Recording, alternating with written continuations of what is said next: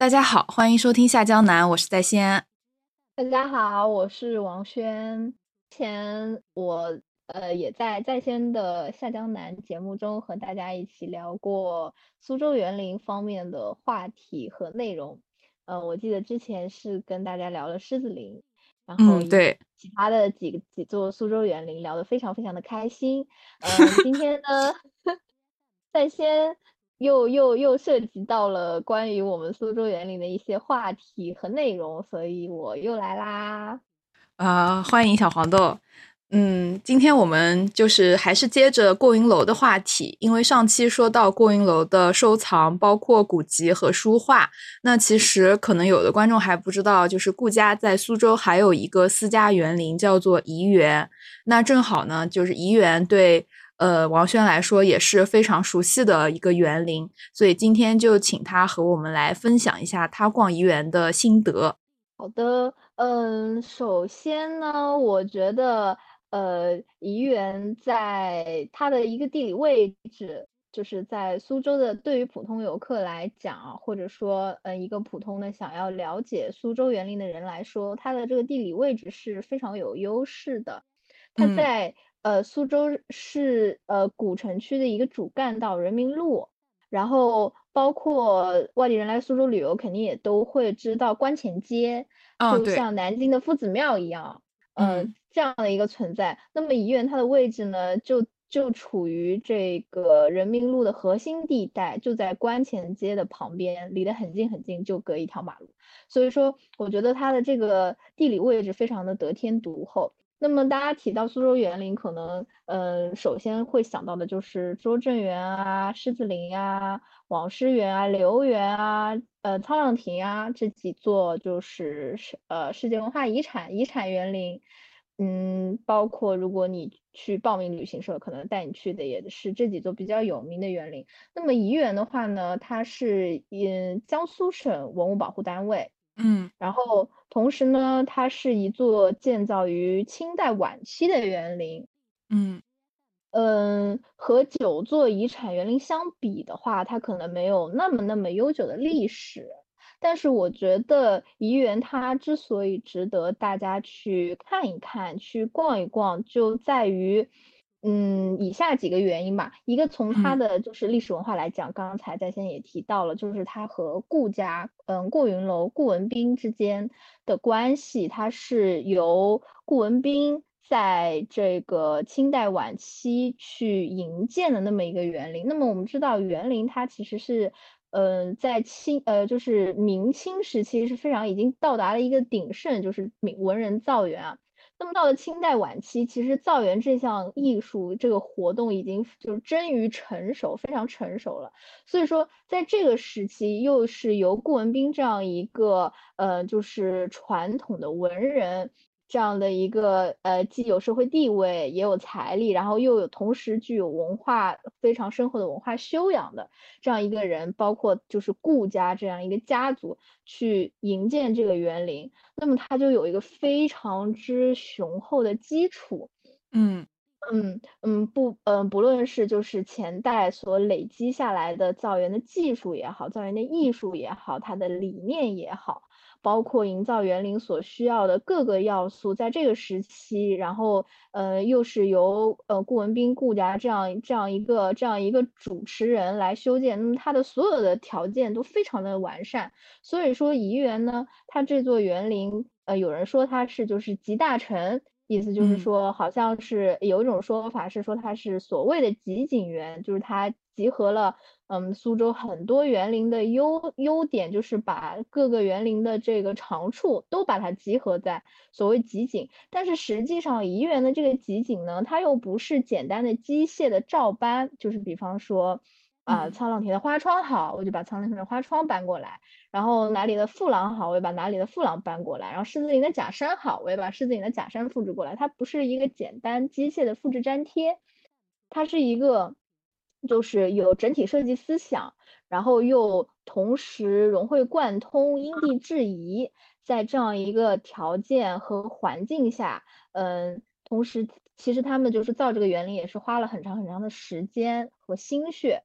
去去去去营造了这么一座，呃，营造了这么一座小园子。呃，所以我说，嗯，就是怡园从就是它的历史和它的建造的这个这个这个时代来看的话，它是一个非常值得去看的一个，嗯，具有很高艺术水准的园林。其实它从嗯造园艺术来说，其实不逊于嗯九座遗产园林的。我我个人的看法啊，嗯，尤其是当你就是呃。它的呃，就是在这座园林里去散步，然后你的感受可能会特别不一样。那么就要说到第二点，就是从嗯从它的一个现状来看，为什么我也很建议大家去去逛一逛这座园林，就是由于不像拙政园啦、狮子林啦、网师园啦、沧浪亭留园这种游客非常非常多的园林，怡园呢，它是一个有点类似于像。这个艺圃一样，有点是就是当地人的这个花园的这样一种感觉。你一走进去，你就会发现里面有很多很多人群啊，一类就是老年人，嗯，叔呃叔叔阿姨，嗯，就是本地人，对对，本地人，本地的苏州人。然后你一进去就能感受到非常浓厚的生活气息。嗯，是，呃，因为苏州园林很美嘛，然后很多在苏州的年轻人都会喜欢在园林里面拍这个古风的婚纱照，或者是这种，嗯，就是民国风的这种婚纱照。是，然后怡园它是有一个专门的预约系统的，就是你可以在上面预约时间段，然后进去拍婚纱照，而且是不会说由于你是商业拍摄而另外收费。所以说有很多很呃，当然这个名额也很很很很 抢手。很难预约，这个这个跟詹园一样，现在詹园也是有一个线上的系统，就以前是打电话预约，对对对，现在都升级了。是的，还很抢手，据说就是很难抢这个名额。然后就是还有很多拍婚纱照的，所以你一走进去就能感受到非常浓厚的生活气息。这个也是我觉得非常珍贵的一点，就是因为园林嘛，其实它本身就是人们生活的地方。最一开始去建造它，也不是说要把它当成一个艺术品供起来，而是说它是我的一个家园，我应该是在里面生活的。所以我一直觉得。呃，说世界文化遗产，感觉就好像是把它凝固在这个这个过去的时间里，然后把它啊保护啊，或者是怎么样啊，然后不去破坏，或者是当然这是不去破坏去保护肯定都是对的。但是，嗯，我们现在还有一个很重要的理念，就是说是活化的去利用。这座园林，就是说，我们不是把它当成一个文物、出土文物，去向博物馆里面去把它供起来，然后让大家去观赏、去参观，而是说我它能和就是现代人的生活发生联系。我在这座园林里面去生活，我嗯退休的爷叔叔阿姨嗯约上自己的好朋友去那里一待待上一整天，聊聊天、喝喝茶。或者说年轻人去拍婚纱照，或者是在呃相约去约会，或者是怎么样，就是它是一个生活的场景。嗯，就像人民公园，因为嗯呃园林的话，我们是也是六十岁以上半票，七十岁以上免票，然后也有本地市民也有园林卡，然后也非常的优惠。所以嗯，像就是我刚才说到的几座遗产园林比较有名的，因为游客非常的多，所以可能本地人会觉得平时非常的拥挤，所以不太会选择。嗯，当然也会去，但可能去的不是很多。就像医院这样的园林，就是他们平时没事的时候就会进来逛逛，或者是坐一坐。然后，当然园子里的环境很舒服，所以我觉得这个也是非常值得推荐大家，就是来到苏州，如果想要体验一下本地人的，呃，所喜爱的园林是什么样的，它的氛围是什么样的，就非常推荐你来怡园。嗯，这个逛一逛，当然这个怡园的门票的价格和拙政园啊 这些大园子比起来也是非常的亲民的，所以说 这个非常的是我觉得很我觉得就是就是我觉得你又拿出之前我们录狮子林的时候那种苏州旅游宣传大使的架势，嗯，然后刚才。呃，就是说到一半的时候，我又突然想到，就是怡园除了很受老年人、中老年人群体欢迎以外，它还就是最近非常的受到年轻人的追捧，是因为它有呃园子里面有两只猫，叫老咪和小白，就是很出圈。因为那个猫咪它非常，其实园林里的猫是很多的，但是怡园的两只猫，一个是它是。一统，然后长得颜值就长得很好看，颜值很高，然后其次它又非常的粘人，很亲人，就是就好像天生的明星一样，然后就就导致怡园也小火了一把。哦，是吗？对，就你可以你可以去那个微博上搜苏州园林的猫。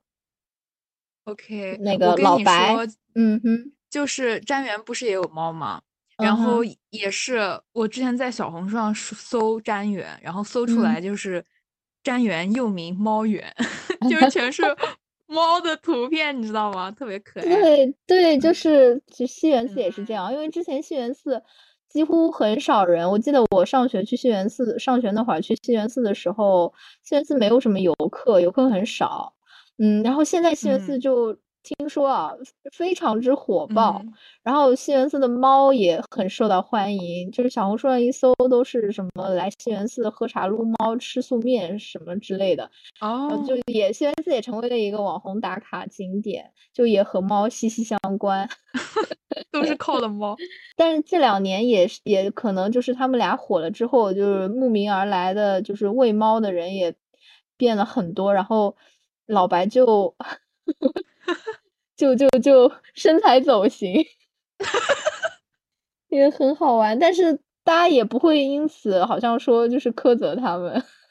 如果现实中什么女明星对男明星身材走形了，一定会受到大家的攻击，但是猫不会。然后，嗯，最近就是金秋九月啊，九十月份，这个怡园门口还有一棵石榴树。哇，那个石榴果结的特别的红红火火，也非常的好看，就在入口处检票口一进去的地方。其实，所以说，职员的呃，医院的植物也非常的非常的值得一看。它的那个入口处的，就是它一进去有一个小小小院子，相当于，然后嗯，有那个医院的砖额，然后有一个小花坛，然后里面种了很多那个藤本的月季。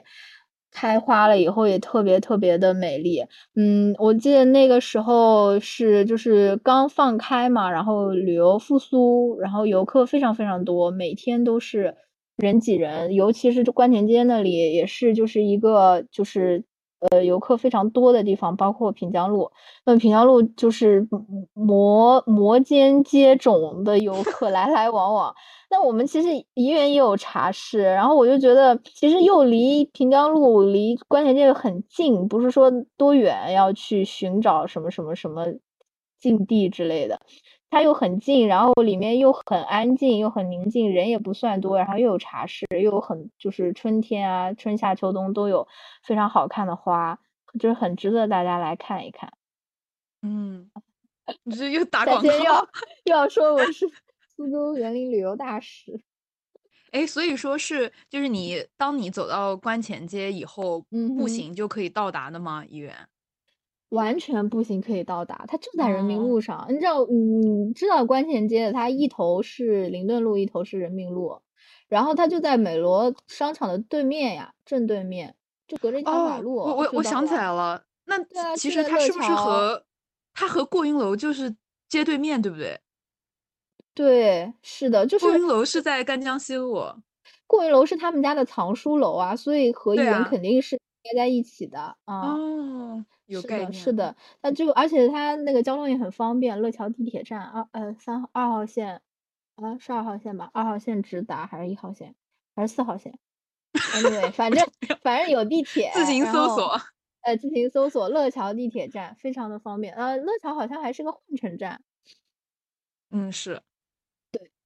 呃，这个苏州园林本身就不是以以大为美，它本身就是在一个很小的空间里面去营造一些很精致、很精细的东西，所以它在设计建造的时候就不是说我要面对很多人，让很多的人来观赏的这样一个，所以一旦园子里面人多，或者是到达一个负荷的话，你就可能很难去。欣赏，或者是包括周围的声音很嘈杂啊什么的，你可能就有一点会 get 不到这个园林之美。嗯嗯，对，哎，这个也很矛盾，就是如果它完全没有人的话，你又会觉得好像很冷清，还是就是所以说像怡园这样的人流量啊，有就每天都有来来往往络绎不绝，但是又不是很多，就很舒适。嗯嗯。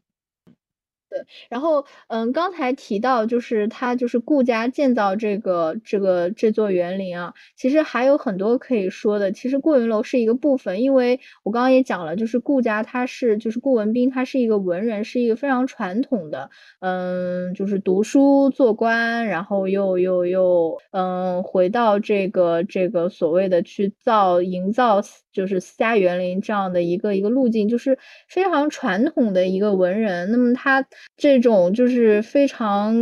经典的这个文人园啊，它就嗯不仅仅是就是有园林的这个建筑啊、花木啊、植物啊，或者是等等这些，它一定会有很多背后的一些文化上面的东西。那么怡园就除了就是过云楼，就是顾家的这个藏书，这次就是嗯在嗯南京图书馆所展出的这些文献，这是这个是一个部分，还有一个部分呢，就是这个古琴。嗯，怡园的那个古琴文化也是非常的那个源远流长，就是琴棋书画嘛，其实都是相通的。就是他周围有一帮有一帮那个好朋友，所谓琴友，然后在怡园进行琴会，就是一种雅集。就这个园林建成了，他当然是要邀请一帮好朋友过来。嗯，过来游赏，然后可能是画家，可能是可能是古琴家，然后有可能是就是就是诗人或者是怎么样，然后就为怡园作画题诗，然后一帮就是呃热爱古琴的人在这个在这个怡园举行琴会。就怡园的琴会从他就是晚清时期开始办了之后，之后就一直延绵不绝，就就好像有了这样一个传统。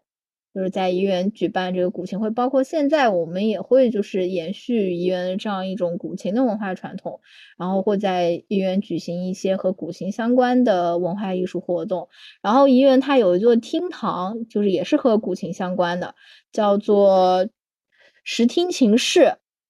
嗯，石厅琴室，石石厅琴室，石头的石。听觉的听，古琴的这座厅堂的那个建筑都就是非常的特别，它是一个就是声音聚拢的，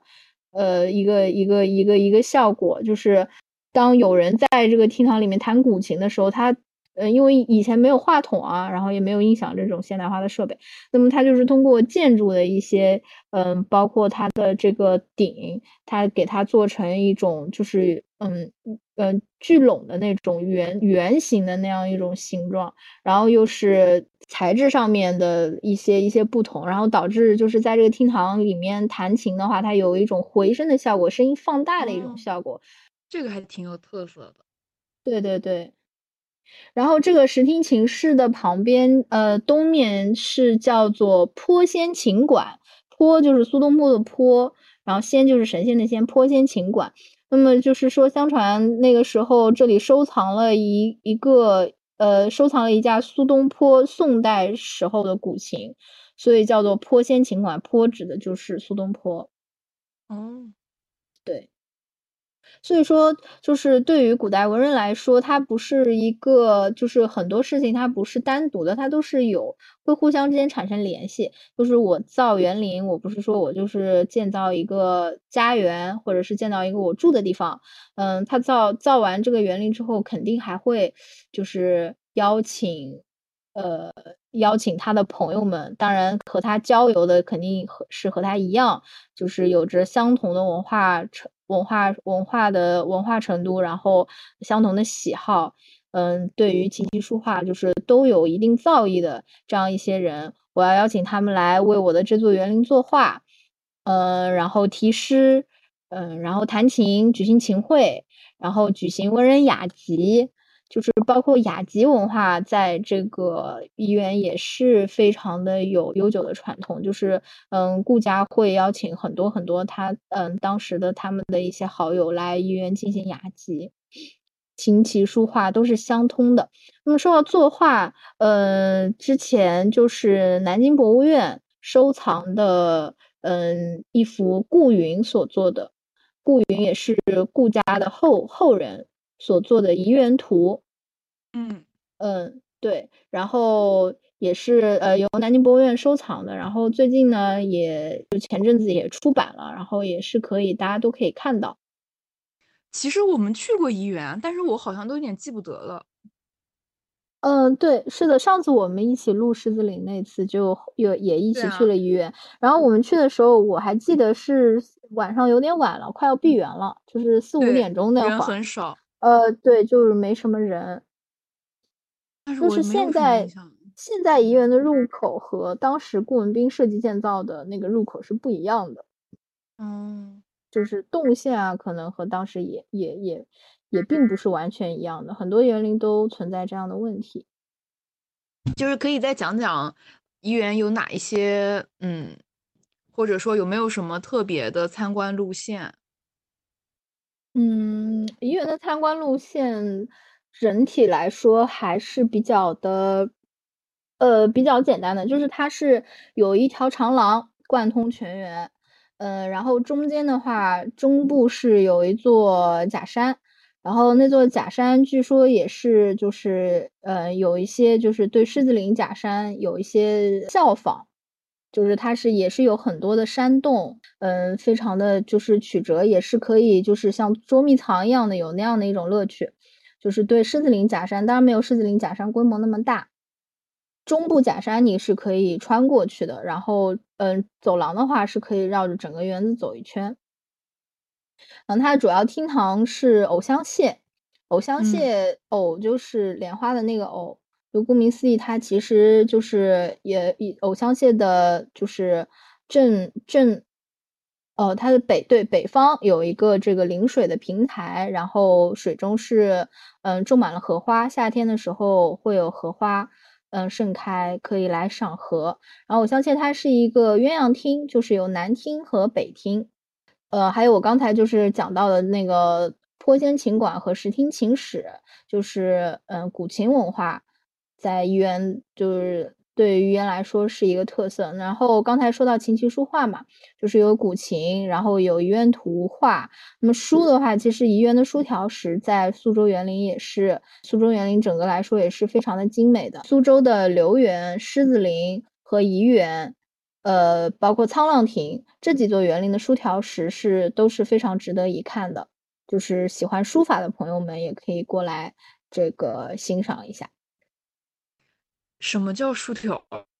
石？哦，书条石，书条石是这样的，它其实就是，嗯，就是古代文人喜欢书法嘛，然后有很多书帖。什么苏黄米菜啊，就是之类的。然后，呃，然后这些书帖的话，它是就是书本的形式嘛，那它是放在书房里的。是给，就是如果你要欣赏的话，你就去书房，然后把它打开去看。但是，嗯，就是当就是尤其是文人，他建完一座园林的时候，他会有一种，嗯，就是我想要把我喜欢的一切都陈列出来，然后让大家，我不是让大家，或者让客人，或者让我自己，我随时随地都能够看到。所以他们就把这个他们所收藏的书法名帖刻在石头上。就是一方一方的青石，把他们所收集的书法的名帖，然后请能工巧匠刻在石头上。那么一方一方的石头，把它镶嵌在这个墙壁上。那墙壁不是就是走廊的墙壁是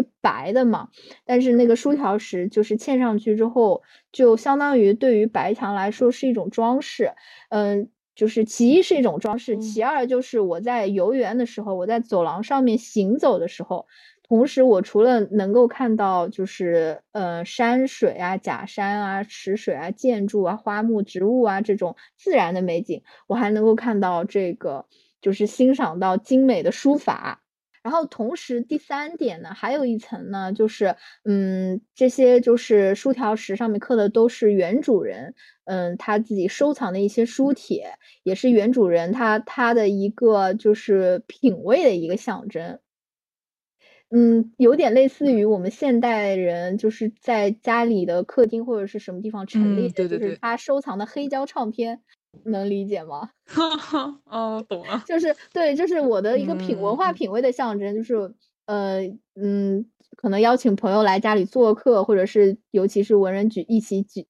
进行雅集的时候，你看啊，这些都是我所收藏的，然后我请工匠把它们刻在石头上，嵌嵌在了墙壁，大家就可以一起来欣赏。然后在一起游园的时候，就可以就是对书帖进行评论，然后谈论。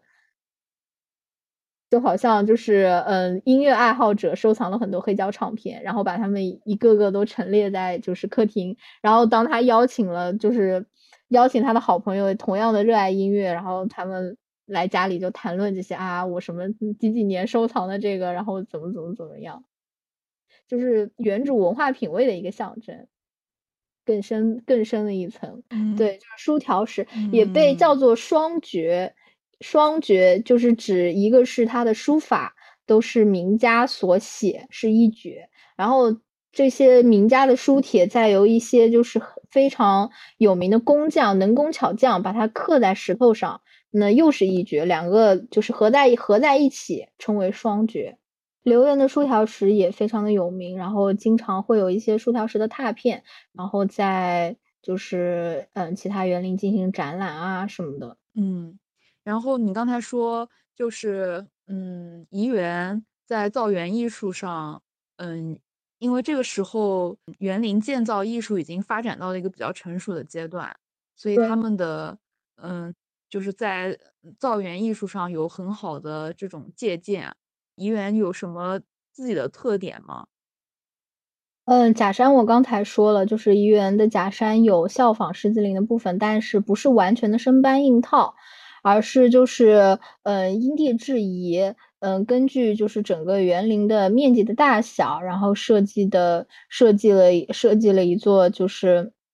嗯，像狮子林假山一样，具有就是这种很多通道，然后很多回环，嗯的这样一种迷有点迷宫式的假山。水体的这个部分，据说是就是有一点效仿网师园，因为网师园它整个就是以水为这个点睛之笔，也是以水为中心。然后像呃呃像网师园一样，就是以水以水为这个各个厅堂啊，它的一些景点的纽带，然后把它连接在一起。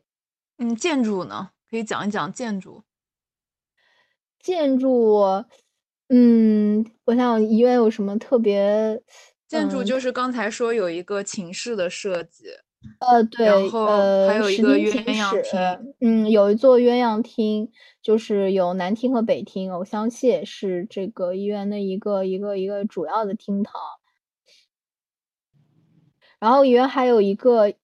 石坊，石坊在园林里面也是算比较常见的一种。呃，建筑的形式包括拙政园啊，嗯，都有。然后，嗯，医院的石坊呢，它就是，呃，在整个园林的西部，西部，然后它也是就是船头是朝东的。然后很多人会就是嗯批评这个狮子林的石坊，就是它的那个比例不协调，然后导致就是一个石坊在那个在那个也是就是整个园林的西西北西北部，然后导致那个石坊在这里导致整个景观非常的不协调。但是怡园的那个石坊呢，它的那个大小比例，然后包括外形，就和整个园林的一个景观就是比较的融合。嗯。那在那里你不会觉得奇怪，或者是破坏了破坏了整体的景观，或者是觉得好像嗯比例不协调太大，或者是怎么样？不会，就是它的整个这个设计都是有精心精心设计过。嗯，所以这个就是听你的介绍，这个园林就是很文人审美式的那种。对它完完全全是一个就是文人审美，符合文人审美的园林。它的琴棋书画，整个文化的贯通都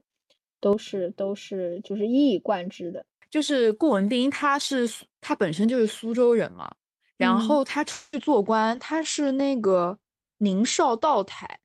是一个就我看那个。范金明老师写了一篇文章，就是讲顾文斌的收藏，就分析了他这个职职位，就是说这个职位是一个非常好的美差，然后他他的收藏可以迅速的扩大，而且质量有所提高，是因就是跟他这个职位有关系。一方面就是他嗯有更雄厚的经济能力去买这种更好的画，还有就是他的一些人脉。就有一些人也可以帮他在北京去留意一些就是市场上最新的消息，然后，嗯，所以其实就是我们讲那个苏州的郭云楼和怡园应该是，就是说他退休之后就回到家里，然后对吧，安享晚年那种自己修建的，就跟苏州其他的私家园林应该性质都是差不多的。是的，是的，是这样的。嗯。但是它的这个规模在其他的园林中算小的是吗？中等吧，不能说特别的小，因为你要说小的话，那个苏州园林竟有非常非常小的园林，小的你难以想象，就是巴掌大的地方，亭台楼阁，什么什么水啊、建筑啊、假山啊都有，嗯，特别的神奇。它嗯，中等不能，当然和呃拙政园、留园比起来是算小的。中等吧，我觉得，嗯嗯，那我们遗愿是不是聊差不多了？也其实，呃，其实要就是深入的去聊语言的话，可以聊很多很多的很多很多的内容，但是就是限于我个人就是对怡园的了解，可能还没有那么的深入，然后还是只是一些就是浮光掠影的了解，然后。但是我觉得也是，就是面向就是大家，呃，嗯，面向可能对苏州园林了解没有那么多的嗯听众来讲的话，所以就是我刚才提到的，包括票价非常的亲民，包括里面的环 境，我觉得这个就是确实也很吸引普通人，所以我觉得，嗯，对对对，我听你讲完，我就很想再去。然后就是王轩也提到，呃，苏州就除了这些大的园林之外，还有一些，呃，规模很小的，然后不是很为人所知的园林。呃，是的，对，要不要来给大家介绍一下？你最近又看了哪些？因为苏州，呃，我们说百园之城、百馆之城，就是呃一百零八。一百零八座园林，那么就是除了大家所熟知的那几个园林以外，有其实有太多太多就是值得挖掘的宝藏了。也不是前阵子，其实蛮久，可能有小半年之前去看了几座小园林，然后就 非常的深有感触。我觉得也可以在这里和大家分享一下。嗯嗯，呃，第一个呢是畅园，嗯，舒畅的畅。我刚百度了一下，它还是国家四 A 级景区。然后这个园林我之前只有听说过它的名字，然后那天正好有机会，然后可以到里面去去去去参观。然后它就是非常的小面积，嗯，就是。就是以水为中心，就是我觉得很多小园林它是都是以水为中心，就是它有一个，就是一进去有一个水池，然后围绕着水池有一圈的建筑，然后包括有走廊，然后走廊连接的建筑，然后包括有假山，这样子就是以整个以水为纽带，都是就是就是很多小园林的一个一个一个通用的一个布局的方式。那么畅园也是这样的。畅园一进去呢，就是面对的就是一个水池，然后它的东面就是有一个走廊，爬山廊。呃，然后正对面是它的一个主厅，然后呃，然后它里面还有一座假山，就是它虽然地方很小啊，但是它还是就是呃有一个假山的建筑，嗯，然后那个假山给我留下了很深刻的印象，就是让我觉得为什么说呃苏州园林叫罗诗壳里做道场，就是在一个很小的、很有限的空间里去做出非常非常有意思的东西，就是那个。就是那个假山，它是它是有个走廊，可以一直走上去到假山顶。那同时它有一个就是假山里面内部的一个通道，就是从假山里面穿梭，然后拾阶而上，可以到达那个山顶。然后那个山顶嘛，它有一个亭子，嗯，那个假山里面还有一个泉眼，就是有水哦。呃，对，你能想象吗？就是这个可能跟风水上有点有一定的关系，就是山和水，就是它在在那个山石里面一定要有一处泉眼，一定要有一处水，就是活水，点睛之笔点点开来的那种感觉。嗯，就是这种建造的方式，我之前在那个起源也看到过。就是太湖边上的一座园林，就是它也是一个嗯一座不大的假山，但是就是非常的相似他们的那个手法，就是既有一个就是走廊可以连上去，然后同时假山里面也有一个通道可以拾阶而上走到最顶端，然后有一个有一个小亭子，就是那么小的地方就会让你。嗯，让你觉得，你走廊也有了，亭子也有了，假山也有了，然后假山里面还有泉水，就是什么都具备了。然后在那么小的一个空间里面就穿梭，然后特别的有意思，不是不是就是那种孩童捉迷捉迷藏的那种乐趣，而是就是有一种就是山重水复疑无路，柳暗花明又一村。就是一个角落，其实它实际上空间就是只是一个院子的一个角落而已，但是就是它就是能在这个角落里面就是做出这么多的文章，这让我印象非常的深刻。然后，呃，还有就是一进入那个园林，给我的那个感觉就是一下子那个直观的感受非常的震撼和强烈。嗯，这就说到这个园林，它的一个很特别的地方就是我刚才讲的活化利用。就是我们现在讲说，就是园林不是作为一个呃僵化的文物去把它像在博物馆里的文物一样陈列，然后用个什么罩子把它罩起来保护起来，不让它受到损害，把它就是凝固在以往的时间那个时空之内，而是说要让现代人和它发生一定的关系。那么畅园这座园林呢，它就是嗯，现在就是。作为一个那个民宿酒店，去去去开发了，就是好像是万科，然后它旁边就是正在建，现在可能不知道有没有开业，但是我们去的那会儿还正在建，就是它是作为酒店的一个部分，就是入住酒店的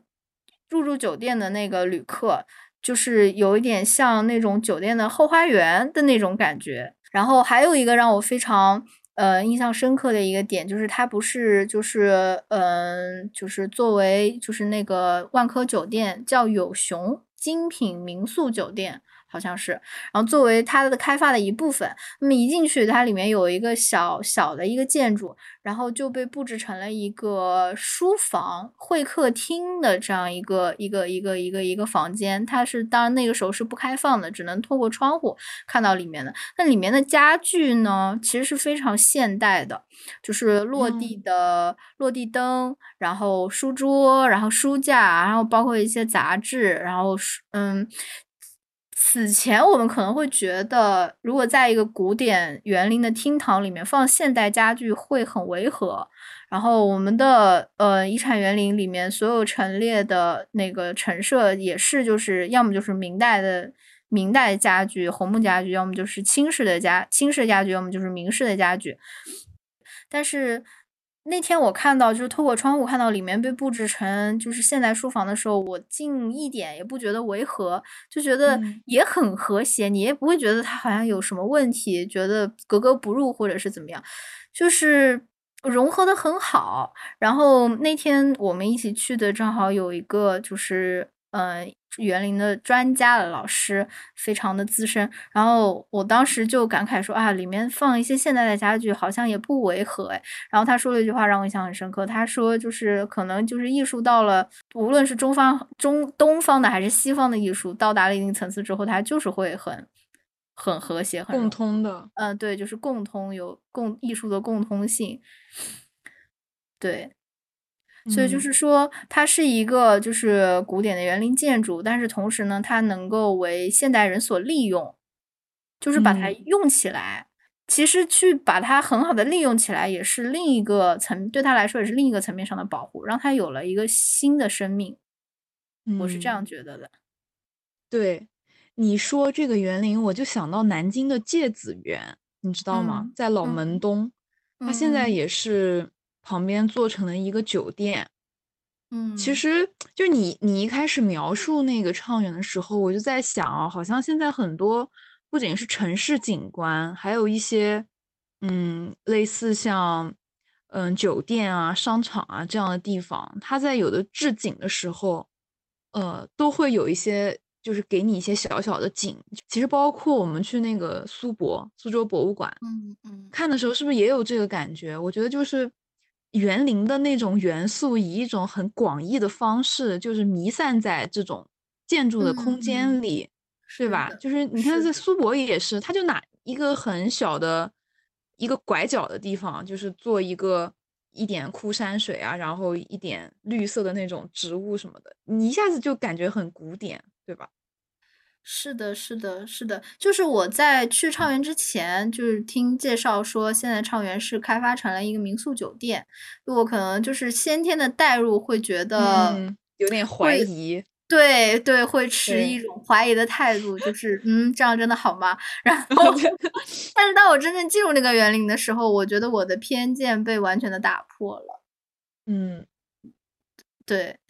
就是就一进去的那个感觉就让我非常的震撼，就所有嗯。的人的反应都非常的一致，就是掏出手机开始拍，掏出手机相机开始咔咔一顿狂拍。嗯，因为而呃且畅园它对，而而且畅园它的嗯那个地理位置，就是苏州很多园林，包括我们刚刚一直提到的一铺，它都是在就很小巷子里面。对对，居民区里面，对你先是本身苏州古城区的马路就不宽，你说是一条路，就是真的很难形容它说是围马路，可能 就是一个一个对 过道，然后然后你再拐进去一个小巷子，然后你再在这个小巷子里面走很久很久很久，然后才看到一个小极小极小的一个门，然后旁边可能放了一块牌子，就是文物保护单位等之之类的，或者是某某某故居，然后。然后你进去之后，突然之间那个门一推开，然后你看眼前的一切亭台楼阁呈现在你眼前的时候，你突然理解了为什么古人要造园。嗯，对，你就忽然理解了为什么古人要造园，真的有一种一下子进入了另外一个世界的感觉。因为你在进入那个小巷子之前，你在那个路上可能还是车水马龙，然后人声鼎沸，你但是你你你一进入这个空间，你真的好像就是踏入了另一个时空一样，那个感觉非常的震嗯撼，给我留下嗯了很深刻的印象。然后包括就嗯是去之前和就是到了之后的那种心理上的反差，嗯，从一种怀疑的态度，质疑变成了自来水。对，从质疑的态度立刻成为了一个自自自来水的，不是，是那个质疑畅园，理解畅园，成为畅园。对，质疑创园，理解创园，成成为创园。对你刚才讲那个，就是呃，使用这个建筑就是对它最好的保护，我也很有感触。就是因嗯为像我们馆，就是在疫情期间，嗯，嗯。就是闭馆嘛，嗯。好几个星期甚至一个月，然后等嗯。到再开的时候，你就感觉那个房间里面就嗯。是怎么说，就是如果一直它闲置的话，其实它也会很快的就坏掉很多是的，构件，是的对吧？，是的，确实是这样。然后嗯就是，其实我们也一直强调说，它园林园林它本身就是一个生活的空间。然后就是包括我前阵前两天在北京出差的时候，看到呃，就是颐和园的那个展览里面展出了展出了一幅画，然后是那个呃，就是他画的就是其实是呃皇帝在一个可能是一个皇家园林或者是一个一个什么宫苑里面的一个一个行乐图，然后就非常非常的具有生活气息，因为它的那嗯个就是呃临水平台上可能搭了一个凉亭，然后有几个宫女啊什么就在那边乘凉，然后还就就水边水边的那个平台上面有那个搭了一个什么床，然后。呃，就有呃宫女啊什么倚在那个床上看花，然后就几个人撑着那个船在那个荷花池里面采荷花，然后就带了一个花瓶在船上，采上来的荷花就立刻插到花瓶里去。就是有很多很多这样的那个，就是生活的场景和空间，会让人觉得很有生趣。就是这个地方嗯是人们生活的、生活的一个场所，然后能有很多很多富有情趣的生活场景。那么，其实我们现在的园林也应该是这样的，应该是就是嗯。大家在里面很快乐，然后能有很多事儿干，而不是说我只是过来观赏。嗯像我走进了一个博物馆，然后所有的文物哗给我排成了一排，然后我一个一个的看，然后我只是只是用眼睛去看。但是园林的话，它是一个生活的空间，其实更应该更更多的应该是人们去感受它。嗯，古人是如何在里面生活的？嗯，在在园林里面，嗯，琴棋书画，然后雅集，然后。弹琴、举行琴会，然后或者是呃插花，就这些东西都是自然而然发生的，而不是说去刻意为之。所以这也是就是可能未来的就是所谓文旅融合的一个发展方向，能让大家就是在园林里面感受到一种浓厚的生活气息，这种感受到古人生活的文化的那种趣味性。嗯，是是这样的，我觉得，嗯，那下一个园林呢？呃，然后接下来呢，我们就去了那个柴园，柴就是。柴上柴火的柴上面一个子下面一个木，然后柴园呢，它和畅园有就是有一个非常之大的区别，就是畅园我刚才讲了，它现在是作为一个民宿在开发，当然不是在园林里面啊，是在园林的旁边作为一个民宿在开发，然后整修。然后柴园呢，它是嗯，相当于被政府接管，然后成为了一座。教育博物馆就是柴园，现在它的这个利用的方式是作为苏州市教育博物馆在利用。然后，嗯，它的里面的厅堂，呃，所有的厅堂陈设呢，都就是，嗯嗯，做了那个和教育有苏州教育有关的展陈。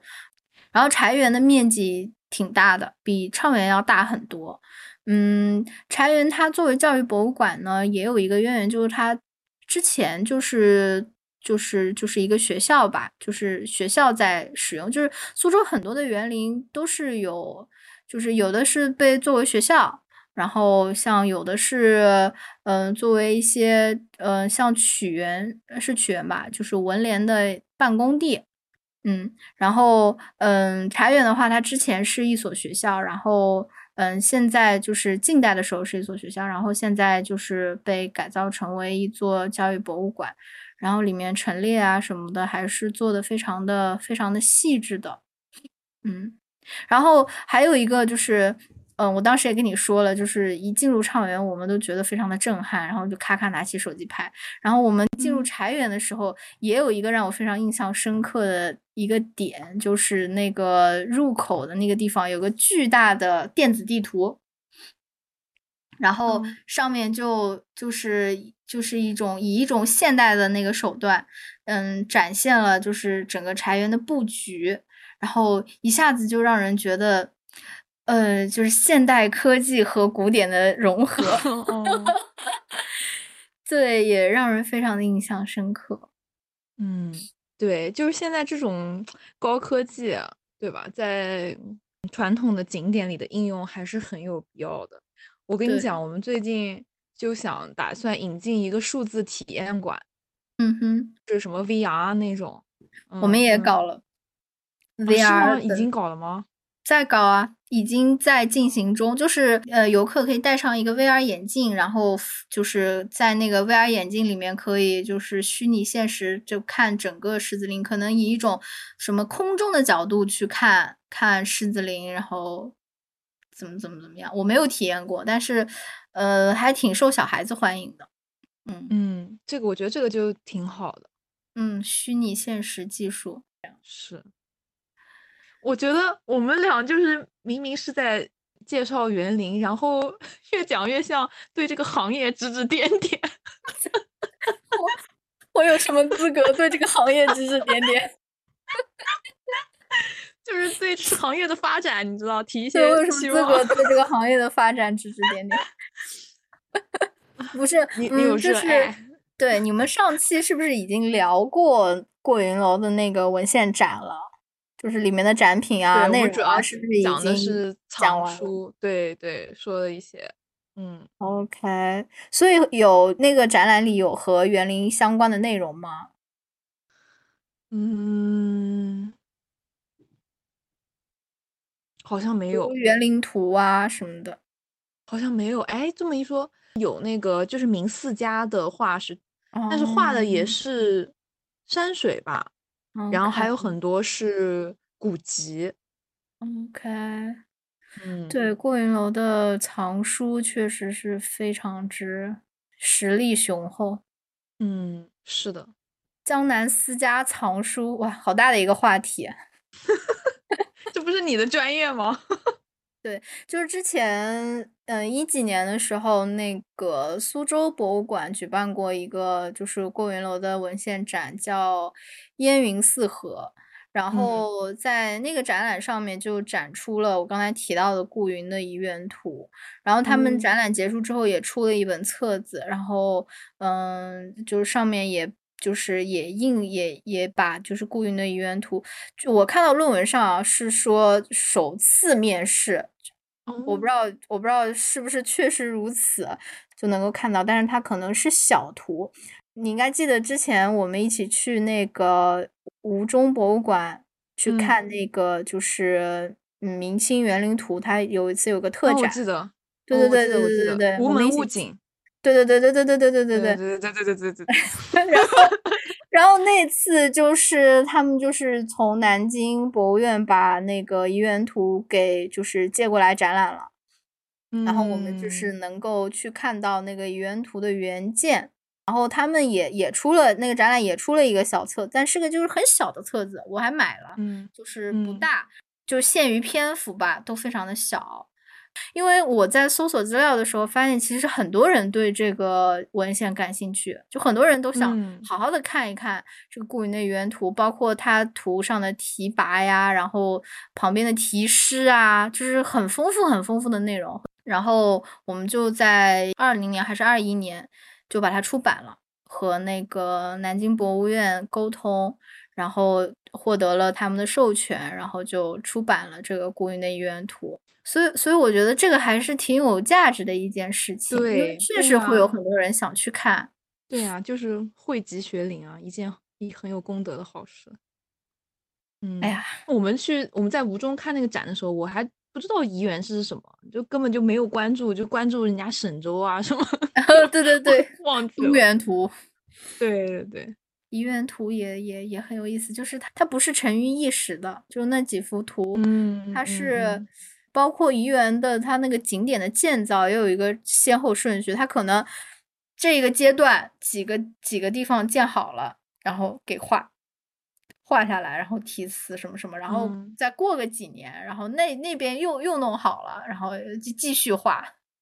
继续画，然后把它整个都都都都画下来。那我觉得这个就靠你研究了。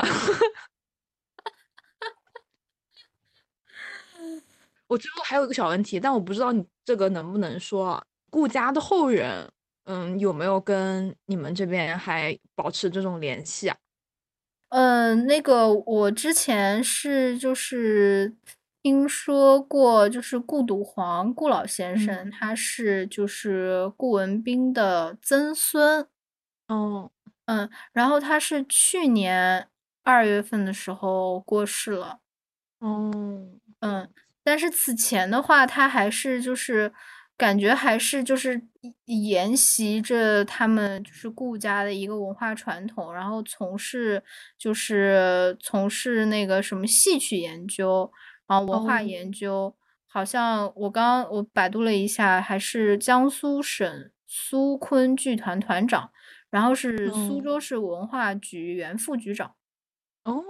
就好像还是就是家跟这个很这个有关系，对对对，文化文化事业有关系。江苏省苏昆剧团的原来的团长，好像是就哦是昆曲昆曲方面的。哦，说到昆曲，我刚刚忘说了，就是就是就是怡园琴会啊，然后还有曲会，嗯，对，就是琴棋书画，然后包括那个戏曲、昆曲啊，等等等，都这整，总之都是一些就是文人风雅的一些一些活动。嗯，这个跟就像南京嗯的那个甘甲有一点像。嗯是，就是我最早知道过云楼是，就是去了那个赣江西路的，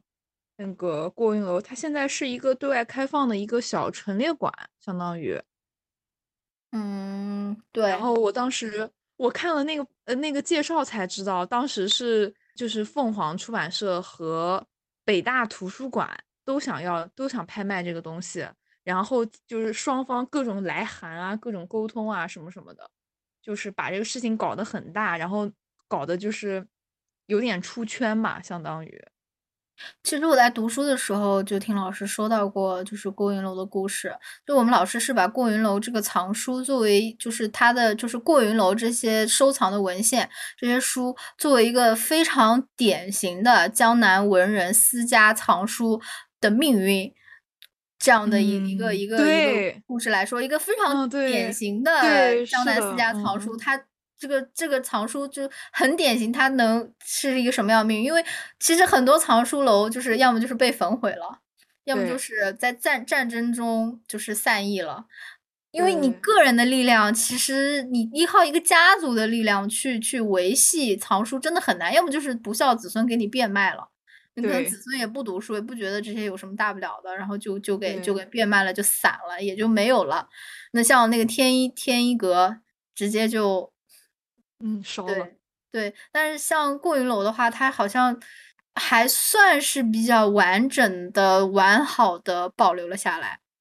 嗯嗯，然后一部分就是很大的一部分，现在是在南京图书馆嘛，然后还有一部分是在北北京，在那个凤凰。嗯，凤凰，凤凰呃，凤凰出版传媒集团，就是所以他们当时的这个新闻就是说。回到了江苏，因为这是江苏的文脉，嗯，然后他们当时给，就是因为跟北呃北大图书馆还有北京市文物局之间有个来函的沟通嘛，就是这个拍卖市场上有一个规则叫什么优先竞竞拍权，就是说在拍卖的时候同等价格是国有国有的机构可以先。把它拍得，优先权，嗯，对，然后所以北大就说我是国有的，你凤凰是企业嘛。然后，当时这个南南京这边去跟北京沟通的时候，就打的一张牌，就是说这是江苏人民的心愿，要让他 回到江苏。我好像听说过，你这么一讲，我觉得也是一种策略。是，嗯，OK，对，嗯，所以怎么说呢？就是我们今天。去关注这个故事家族，还有它的藏书楼，还有包括它的园林，其实也是很有意义的。我觉得，哎，说到这个，你你可以不用剪进去了，但是我还是就是非常的感慨，想要提到的就是古典文献电子化，嗯，就是像过云楼藏书这种非常具有研究价值的，可能。可能有很多很多人想要去看，那么你比方说通过一两场展览，然后去去向公众开放，或我觉得这个都非常的有限。根本的解决方式就是把它高清电子化，然后免费的免费的公布在网站上。嗯，又来了，我们何德何能在这里点评行业？刚才是点评那个那个。园林行业，现在是点评那个藏书文献，就是我觉得过云楼的文献作为一个就是嗯如此之丰富和宝贵的文化遗产，然后我觉得就是作为就是管理它的部门啊，还是有责任，嗯。其实这个道理就像我们刚才说的，对于园林古建筑来说，使用是最好的保护。这些其实文献是一样的道理，你对它不断的研究，不断的让更多的人去对它产生兴趣，然后去流传、去研究，对它来说才是一种更好的保护。你把它就是收藏起来了，然后束之高阁，然后就是是可能想时不时的拿出来给公众公众展览展览，然后又收起来。那个就是，总之就是总感觉是一个一个一个一个很可惜的事情，嗯嗯，没想到我们在这里和上一期节目进行了一个 callback。我又想到我们读书的时候上吴老师的课，然后他说，他说那个就我们学院有一个海外汉学的老师，然后收藏了很多就是海外孤本，特别的珍贵，然后说跟他喝酒，然后喝多了就去他家说说来来来，带你来我家看一看我的那个什么藏书，然后。然后说，然后心想说：“哎，今天把他喝就是灌倒了，终于就是能够看到了。”然后到了家门口，说：“好了，你走吧。”什么鬼？